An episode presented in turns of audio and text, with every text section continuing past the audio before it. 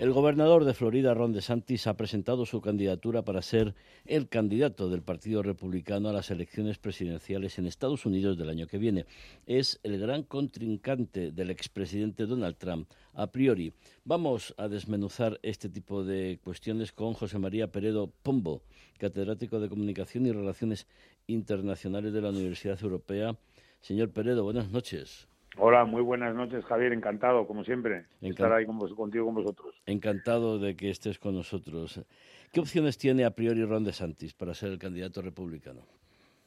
Bueno, pues unas opciones eh, importantes. Yo creo que desde que hizo su aparición eh, eh, como posible casi sucesor de Donald Trump, pues desde que revalidó su su em, eh, puesto como gobernador de Florida, desde que aparece en el, en el Partido Republicano como una opción distinta en cuanto eh, a su edad, eh, de ser de otra generación, ¿no? En un momento en el cual también está sobre la mesa el, debate y las incertidumbres sobre la, la, generación de Donald Trump y de Joe Biden.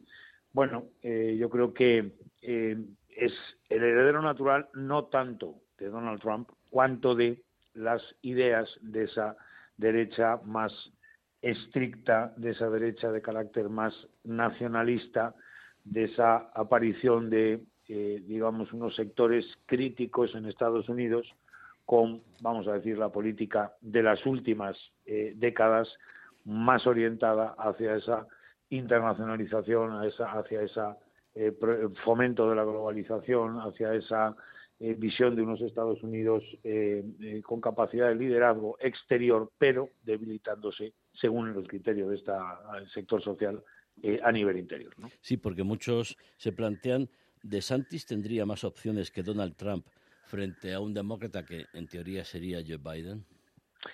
Mi opinión es que sí, eh, pero claro, eh, no deja de ser estrictamente una opinión en este momento y eso, pues en primer lugar, habría que contrastarlo un poco con las encuestas que aparezcan a partir de este momento cuando se confirma la, la candidatura, ¿no?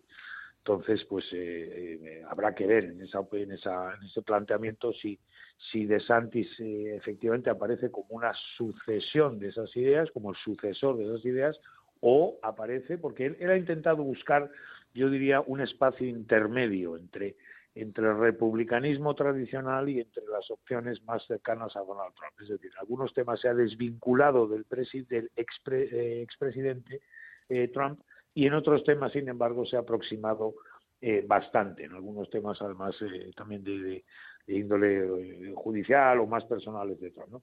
Bueno, yo diría que, que, el espacio de, de Santis es un espacio todavía por determinar. Es decir, si en el Partido Republicano vamos a decir que había dos espacios tradicionales, uno de, orientación más económico-liberal y otro de orientación más eh, conservador y de valores, el espacio que ha abierto el trumpismo pues ha roto un poquito ¿no? esa, esa visión tradicional. De momento quizá se podría identificar a Donald Trump pues con el trumpismo tradicional que mismo representa, a Ron DeSantis como una figura que está ahí a caballo entre ese trumpismo y las opciones más conservadoras del republicanismo. Mientras que la tercera, seguramente Nikki Haley, ¿no? Pues sería la que eh, la candidata que en principio pues podría representar esa opción más economicista, más moderada, más liberal eh, dentro del Partido Republicano. Así a grandes rasgos. José María Peredo Pombo, catedrático de Comunicación y Relaciones Internacionales de la Universidad Europea, muy claro, como siempre.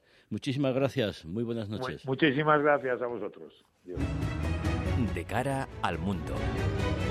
Onda Madrid.